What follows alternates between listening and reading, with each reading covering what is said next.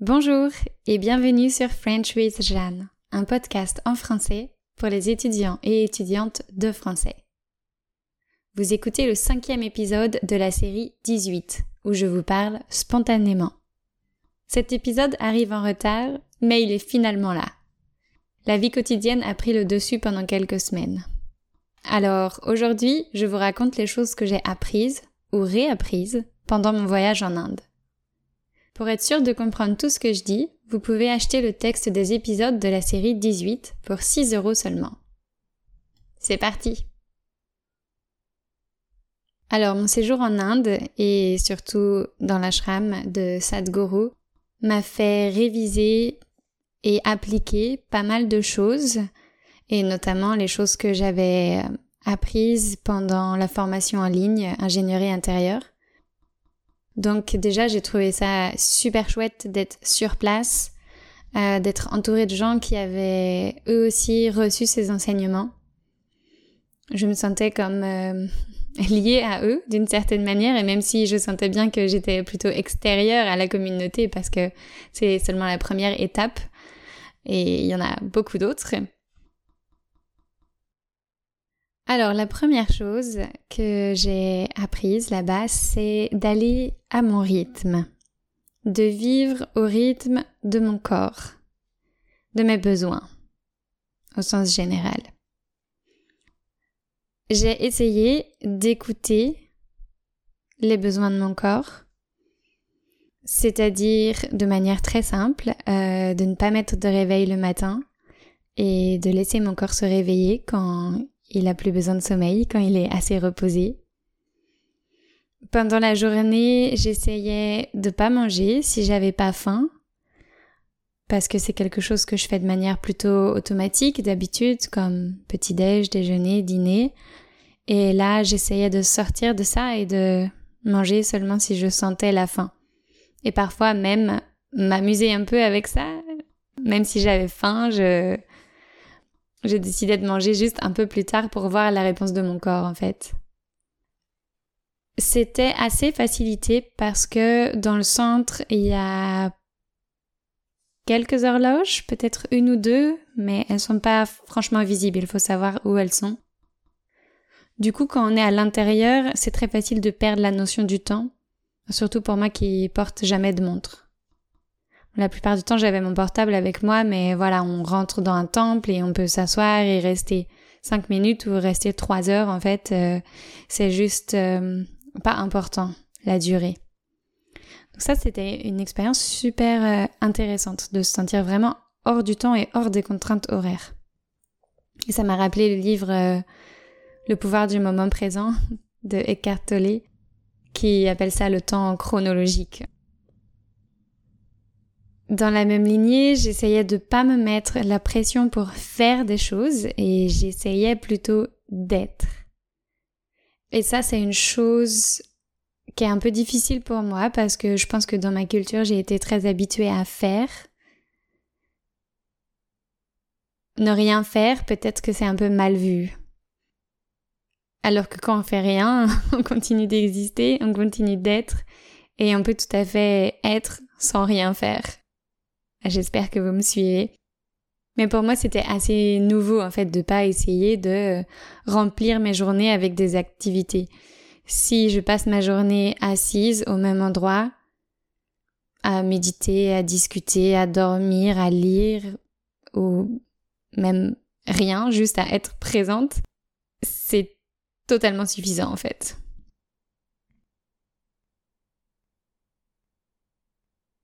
La deuxième chose euh, que j'essayais de faire, c'était de ne pas être dans l'attente. Donc c'est un peu lié à ce que je viens de dire aussi. Euh, une situation qui euh, m'a bien fait pratiquer ça, c'était le fait de prendre le bus pour aller au, au centre. Donc la deuxième semaine, avec mon ami, on avait pris un hôtel hors du centre et donc fallait prendre le bus pour se rendre au centre il y avait 15 minutes de trajet environ. Mais le truc, c'est que il n'y avait pas d'horaire de bus. Ce bus-là venait de la ville la plus proche, Coimbatore, donc il faisait comme une heure, euh, une heure ou une heure et demie de trajet. Donc, il passait, je sais pas, peut-être chaque heure, peut-être euh, deux fois par heure parfois, ou bien pas du tout. On n'avait aucune, aucun moyen de savoir quand est-ce qu'il allait arriver. Donc en fait, euh, ce qu'on faisait, c'est que quand on était prêt, on sortait de l'hôtel et on allait à l'arrêt de bus et on attendait. Mais on essayait, avec euh, mon ami, de pas se mettre dans une position de d'attente, dans le sens où on regarde l'heure toutes les cinq minutes, où on pense que on est en train de perdre notre temps, ou on s'impatiente parce qu'on a chaud. Euh, voilà, on était là, le bus allait passer et c'était intéressant de voir comment on utilisait ce temps qui est aussi précieux que en fait euh, si je le passe à faire autre chose. Donc euh, voilà, un peu hum, apprécier chaque moment, simplement, pour ce qu'il est. Et euh, ça, j'y pense beaucoup euh, parce que dans la vie quotidienne, ça arrive euh, régulièrement d'attendre. Si on est dans un magasin, par exemple, et on fait la queue pour passer à la caisse, on attend et, et on remarque tout de suite, il y a des gens hyper impatients. En fait, dès qu'on est impatient, on n'est plus dans le moment présent. C'est ok, ça arrive, mais c'est un bon challenge d'essayer de remarquer ça pour revenir en fait euh, au moment présent et voilà, on peut pas aller plus vite de toute manière, donc on attend. Et il y avait ça et il y avait aussi euh, jouer avec cette limite. À quel moment, justement comme euh, parfois dans un magasin, je deviens impatiente? À quel moment je sens que je suis en position d'attente? Parce que si on avait envie, on pouvait prendre autre chose qu'un bus, on pouvait prendre un tuk-tuk ou un taxi. Donc nous, on partait dans l'idée de prendre le bus parce que c'était le moins cher et que voilà, c'était une petite aventure. Mais euh, en sachant qu'on avait une option B en fait. Donc ça, ça me rappelait que je peux accepter ce que je peux pas changer. Donc le fait que le bus n'ait pas d'horaire. Et je suis aussi consciente que je peux changer certaines choses. Par exemple, choisir un autre moyen de transport. Dans les choses à accepter, que je pouvais pas changer, il y avait aussi le regard des Indiens et des Indiennes, qui était très déstabilisant parfois. Euh, en fait, euh, ils avaient des attitudes qui seraient totalement inappropriées en France. C'est-à-dire que quand l'un d'eux était curieux, si par exemple c'est une personne qui avait jamais vu de femme blanche ou d'homme noir comme mon ami, ils étaient pas gênés pour se placer juste devant nous et nous fixer, nous observer, vraiment sans gêne. Euh, ça peut être très euh, intrusif comme euh, attitude parce que nous on est là, on vit notre vie et tout à coup il y a quelqu'un qui nous fixe. Franchement c'est étrange on s'y fait et c'est pas la première fois que je vais à l'étranger, c'est pas la première fois que je suis dans un endroit où je suis différente physiquement et donc ça attire le regard. Donc c'était pas franchement nouveau pour moi cette expérience, mais je pense pas l'avoir vécu de manière aussi évidente que ça. Et ça, on peut pas changer ça. Ça c'est quelque chose de culturel. Donc là, ça sert à rien de lutter en fait. Ça sert à rien de s'attarder sur les sentiments de je me sens pas à l'aise, ça se fait pas, c'est hyper mal poli, ils se rendent pas compte. Toutes ces pensées-là, il faut absolument les évacuer parce que leur attitude va pas changer. Donc à moi de m'accommoder à ça. Euh, il y a une autre chose qui nous est arrivée qu'on n'a pas pu changer malheureusement. Euh, pendant mon séjour là-bas, il y avait une euh, cérémonie qui a lieu une fois par mois. Et donc, on s'est inscrit pour participer à cette cérémonie. Sauf que on n'avait pas compris que la cérémonie avait lieu le jour même de l'inscription. Nous, on était absolument convaincus que ça avait lieu le lendemain, en fait. Donc le matin, on achète nos places, Et puis après, voilà, on va méditer dans les temples, on va manger une glace, et on revient dans le centre et euh, quelqu'un nous dit euh, Ah, vous avez le bracelet euh, pour la cérémonie, comment vous avez trouvé ça? Donc on lui dit Non, non, la cérémonie c'est demain, on y va demain. Et il nous répond bah, Non, c'était aujourd'hui en fait, c'était cet après-midi. et on était franchement dégoûtés parce que hum, ça se passait dans le temple principal, il y avait des, des moines ou des on va dire des moines qui devaient chanter, euh, voilà, des, choses qu'on n'avait jamais vues en fait, et on était hyper curieux, on avait envie de les vivre ensemble aussi, mais du coup on a complètement raté ça. Moi, honnêtement, très vite, j'ai rebondi parce que ça m'a fait rire en fait. Le fait de se concentrer sur tout ça, sur le lâcher prise, sur accepter ce qu'on peut pas changer et qu'on loupe cette opportunité. C'était c'était vraiment une blague, quoi. C'était comme une blague de l'univers. Euh, Cédric a eu un peu plus de mal. Il était vraiment révolté sur le coup, comme vraiment dégoûté et il demandait à tout le monde est-ce que c'était vraiment aujourd'hui la cérémonie, comment c'était? Il était triste de l'avoir loupé et voilà, ça, les émotions étaient fortes quoi, mais on a réussi tous les deux à redescendre un peu et à changer de perspective sur la situation et juste à accepter, quoi. C'est, c'était comme ça. Peut-être c'était pas le bon moment, peut-être c'était pas, je sais pas. peut-être qu'on n'avait rien à faire là-bas. Donc voilà, ça c'était euh, une expérience assez amusante finalement, même si on aurait bien aimé y participer. Par rapport au lâcher prise, euh, dès le deuxième ou le troisième jour, je crois, j'ai eu euh, l'occasion de pratiquer ça parce que mes chaussures, mes tongs ont disparu. Donc il y a des zones dans le centre où on peut prendre les chaussures et d'autres non. Donc quand avant d'entrer dans un temple, on laisse ses chaussures à côté par exemple. Mais normalement, il y a des endroits faits pour ça et moi, je les ai laissés au mauvais endroit. apparemment. Et donc, euh, je laisse mes tongs et quelques heures plus tard, je reviens et elles étaient plus là où je les avais laissées. Donc, je les ai cherchées un peu, mais je les voyais nulle part. Euh, et la, la, fin de la journée est arrivée et toujours pas de chaussures. Et, et c'était juste intéressant, en fait, de voir que j'étais comme ça dans cette position inconfortable, en fait. Euh, parce que moi, j'avais gardé mes chaussures parce que le sol était brûlant. Mais là, j'avais plus le choix. J'étais là-bas, il fallait que je marche, il fallait que je passe sur le sol brûlant. Et cette expérience m'a montré que bah, j'étais capable de le faire déjà, c'était ok, que je pouvais trouver le confort dans l'inconfort. Euh, et aussi juste que, bon, bah voilà, mes chaussures ont disparu. Alors c'est un peu bête, mais c'est des chaussures, c'est des tongs que j'adore. Euh, je les ai ramenées d'Asie et je, j'en trouve pas des comme ça en France et je les adore. Je suis pas quelqu'un de très matérialiste, mais il y a certaines choses auxquelles je suis un peu plus attachée.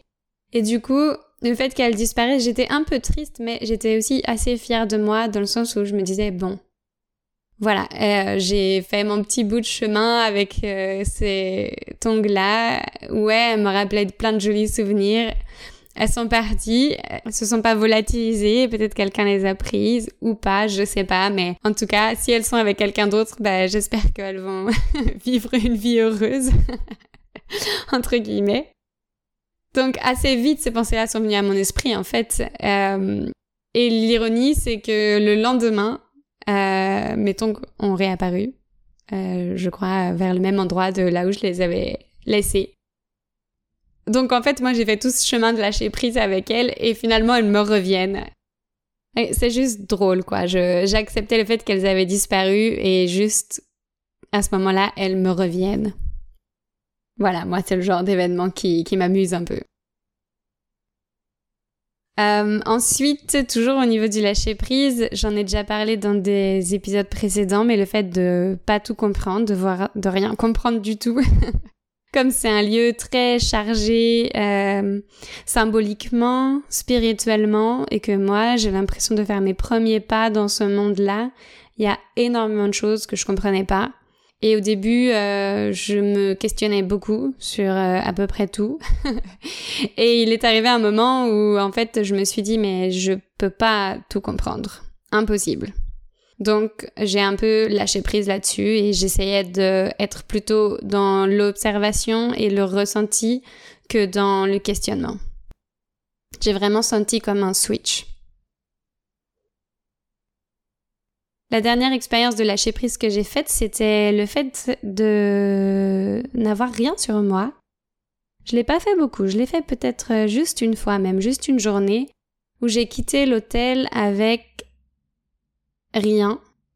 Je pense peut-être une bouteille d'eau parce que j'ai souvent soif en fait et euh, je voilà c'est important pour moi d'avoir toujours de l'eau à disposition c'est un réflexe que j'avais quand j'habitais en Asie et il me reste mais d'avoir juste une bouteille d'eau, c'est-à-dire pas de chaussures, pas de portable, euh, pas de portefeuille, pas de mouchoir.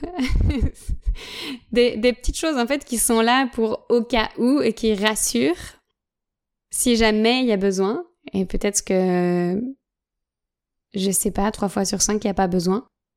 Mais du coup, c'était un peu effrayant de partir le matin avec rien, juste ma bouteille d'eau et finalement, ça l'a fait.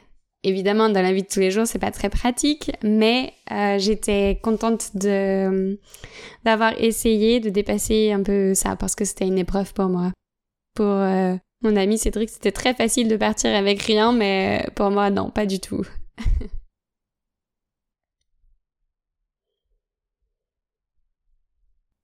La dernière chose que j'ai bien travaillé pendant mon voyage là-bas, c'était de prendre ma responsabilité.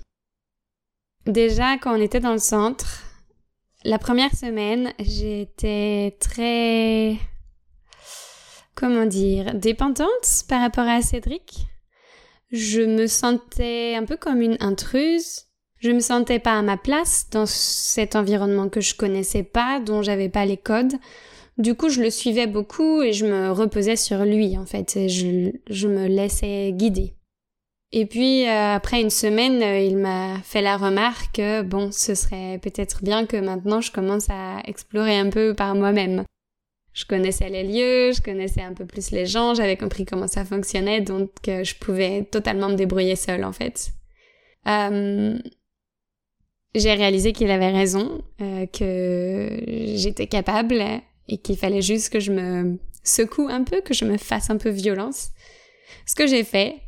Et effectivement, j'ai bien aimé aussi naviguer dans cet environnement seul, même si je suis pas complètement seule, parce qu'il était jamais loin, mais voilà, se séparer, euh, ça me permettait aussi de faire ce dont j'avais réellement envie, qui est quelque chose euh, de difficile pour moi parce que je suis de nature assez indécise et parfois même dans ma vie quotidienne j'ai du mal à sentir ce que j'ai envie de faire. Alors peut-être ça vous parle pas du tout parce qu'il y a des gens pour qui euh, c'est des choses très simples, mais si par exemple euh, on est vendredi soir et j'ai plusieurs options, pour moi ça va être assez difficile de choisir laquelle je vais prendre en fait. Des choses comme ça où je sais pas si je suis au supermarché et je veux acheter de la brioche et il y a mille brioches devant moi je me sens un peu stressée par cette situation-là. Donc quand voilà, j'ai une journée entière devant moi et que je peux faire ce que je veux, c'est pas du tout confortable pour moi comme situation parce que à un moment je dois me demander qu'est-ce que j'ai envie de faire et la réponse parfois est évidente mais la plupart du temps non et du coup voilà, c'est un peu dur. Mais comme je suis seule, je vais avancer en fait. C'est sûr que je vais avancer. Même si je suis pas convaincue de ce que je fais, je vais commencer à faire quelque chose et me rendre compte que j'avais bien envie de faire ça effectivement ou pas et du coup changer. Donc, euh, c'était un bon rappel. Et puis pour finir, il y a eu trois moments où j'ai vraiment senti que j'avais le choix dans ma réaction euh, le premier moment, c'était quand j'ai voulu acheter euh, un petit truc à manger et j'avais pas compris que je donnais l'argent à une femme et qu'ensuite un homme me donnait euh, la nourriture. Donc j'ai donné l'argent et puis je me suis servie. Et la femme m'a repris euh, le gâteau des mains et l'a reposé et, elle m'a dit non c'est pas toi qui prends de manière euh, agressive pour moi en tout cas.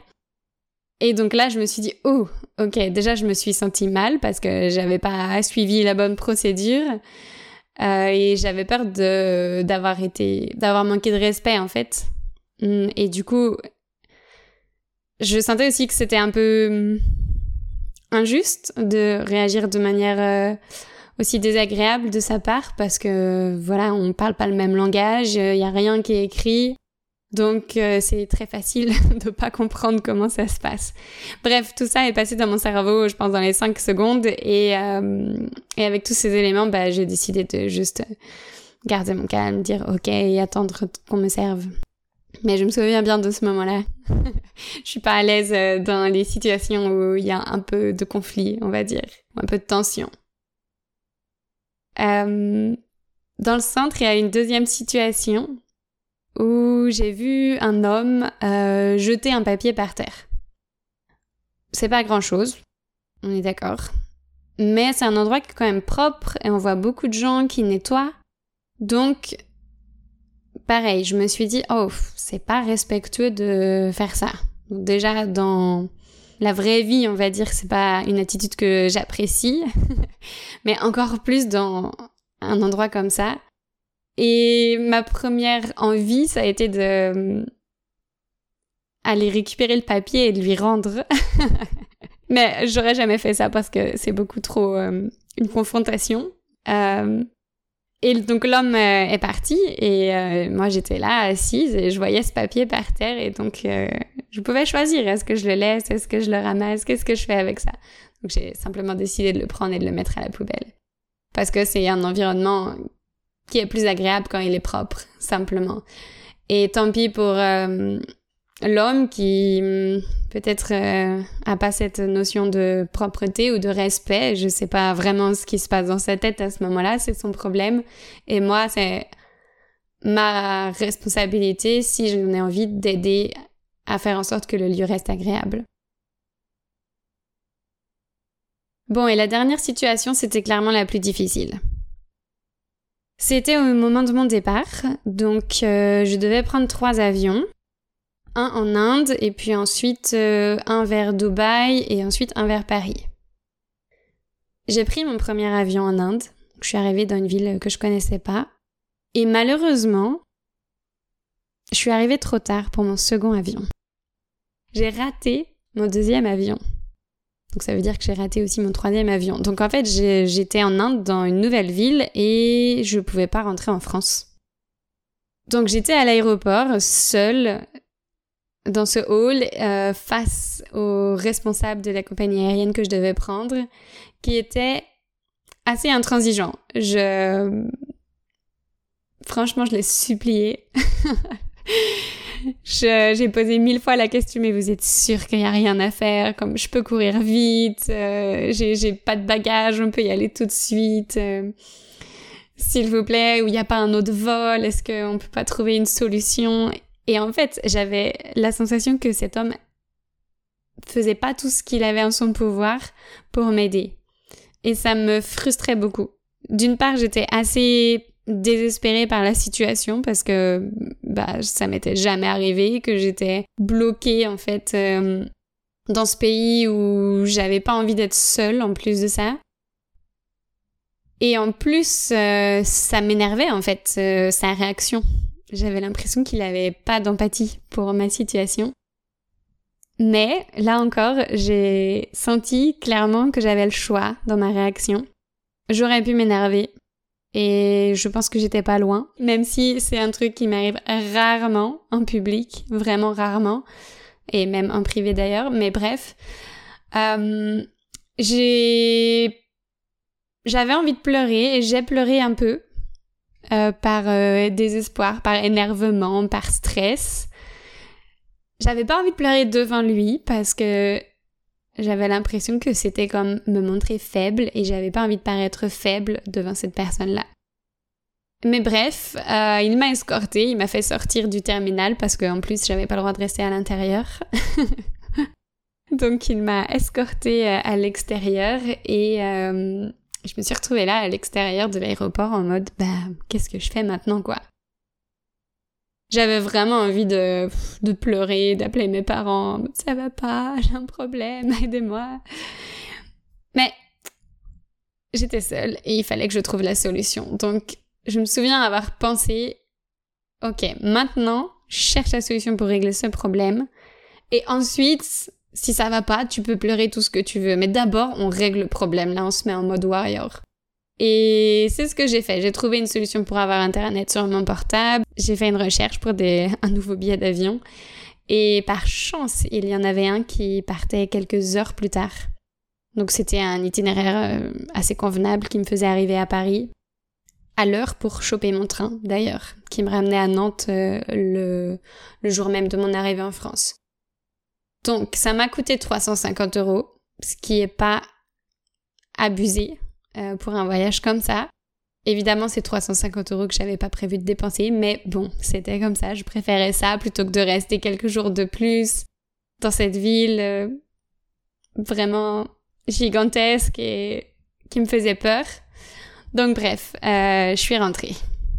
Je suis rentrée et arrivée à Paris, c'était pas la fin des embrouilles parce que je suis arrivée à l'aéroport et j'ai pris un ticket de bus euh, pour aller dans le centre et il se trouve que ce bus n'est jamais passé.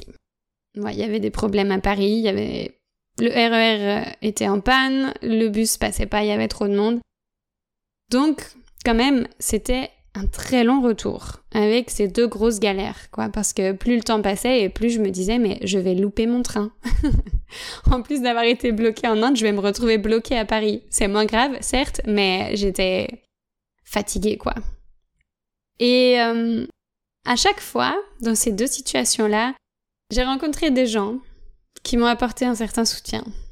À l'aéroport, j'ai fait la rencontre d'un homme euh, voilà, un Indien, et juste on a partagé un café ensemble et on a bien discuté de sujets qui étaient très euh, personnels pour moi et, euh, et c'était super chouette de pouvoir en discuter avec un inconnu et d'avoir une vision des choses différentes. Peut-être que je reviendrai là-dessus dans un épisode prochain. Et euh, à Paris, à l'aéroport, il y a un homme qui m'inspirait pas trop la confiance au premier abord. Faut le dire. il avait comme les dents un peu sales, il sentait la cigarette, il y avait des taches sur ses vêtements, les chaussures sales aussi. Mais cet homme m'a dit, bon, on va dans la même direction, donc viens avec moi, je t'emmène à la gare. Je suis parisien, je connais la route, euh, on y va ensemble. Et moi, j'étais dépitée. j'étais fatiguée, j'étais, j'étais perdue. Je connais mal Paris. J'avais presque plus de batterie sur mon téléphone, donc je pouvais pas utiliser ça euh, comme aide. Donc, euh, je me suis dit, bah, ok, de toute façon, ok, genre, euh, on va voir. De toute façon, c'est peut-être ma seule chance. Donc, let's go. Cet homme qui s'appelait Hakim m'a emmené à bon port grâce à lui, je suis arrivée 15 minutes avant mon train. Je pense que sans lui, je sais pas si je serais arrivée. Mais j'aurais plus galéré, ça c'est sûr. Et je le remercie profondément de m'avoir guidée de m'avoir rassurée aussi parce qu'il voyait que j'étais stressée et, euh, et ça m'a fait une super distraction. C'était une super rencontre parce qu'il me parlait de sa vie. Voilà, je pense qu'il avait envie de communiquer aussi et il me racontait d'où il venait et ce qui s'était passé dans sa vie et qu'il était tombé amoureux d'une, française qui s'appelait Adèle ou Angèle, je sais plus. Et voilà, et moi j'écoutais et je me disais, oh la vie est drôle quand même. est-ce que euh, tous ces avions ratés, est-ce que ce, ce, bus qui passe pas, euh, est-ce que tout ça, ça arrive pour une raison ou pas? En général, je pense que les choses n'arrivent pas pour une raison, je pense juste que les choses arrivent, mais qu'elles nous apportent pas quelque chose en particulier. Mais j'avoue que cette situation-là m'a fait un peu douter de cette perspective. Bref, Ça y est, quand j'ai un micro devant euh, moi, je, je parle sans m'arrêter. Pour terminer, bien sûr, la dernière chose que j'ai apprise euh, dans le centre, alors c'est un apprentissage peut-être plus concret, mais c'est de... J'ai eu la chance, vraiment la chance d'avoir fait des méditations plus profondes que celles que je fais chez moi. Je peux pas vraiment décrire ce qui se passe quand je suis en méditation, mais en tout cas, je suis vraiment euh, contente d'avoir eu des expériences plus fortes liées à la méditation. De savoir que c'est possible, de savoir que c'est un début aussi, ça me fascine en fait. Je suis tellement curieuse de savoir jusqu'à où ça peut aller. On verra si euh, j'ai la chance de creuser ce sujet-là dans, dans ma vie plus tard ou dans pas longtemps, je sais pas. Mais en tout cas, ça me, ça me donne envie de continuer à pratiquer. Et je pense que ce serait pas arrivé si j'étais pas allée là-bas, sur place. Ok, maintenant je vais vous lire la conclusion de cet épisode.